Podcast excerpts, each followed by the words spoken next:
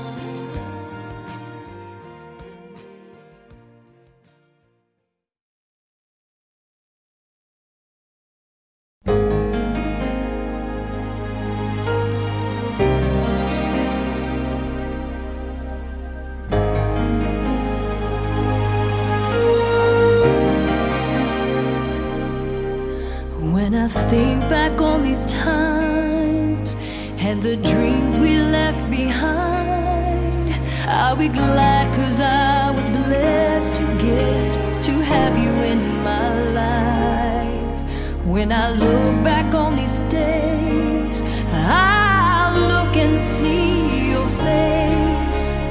You were right there for me.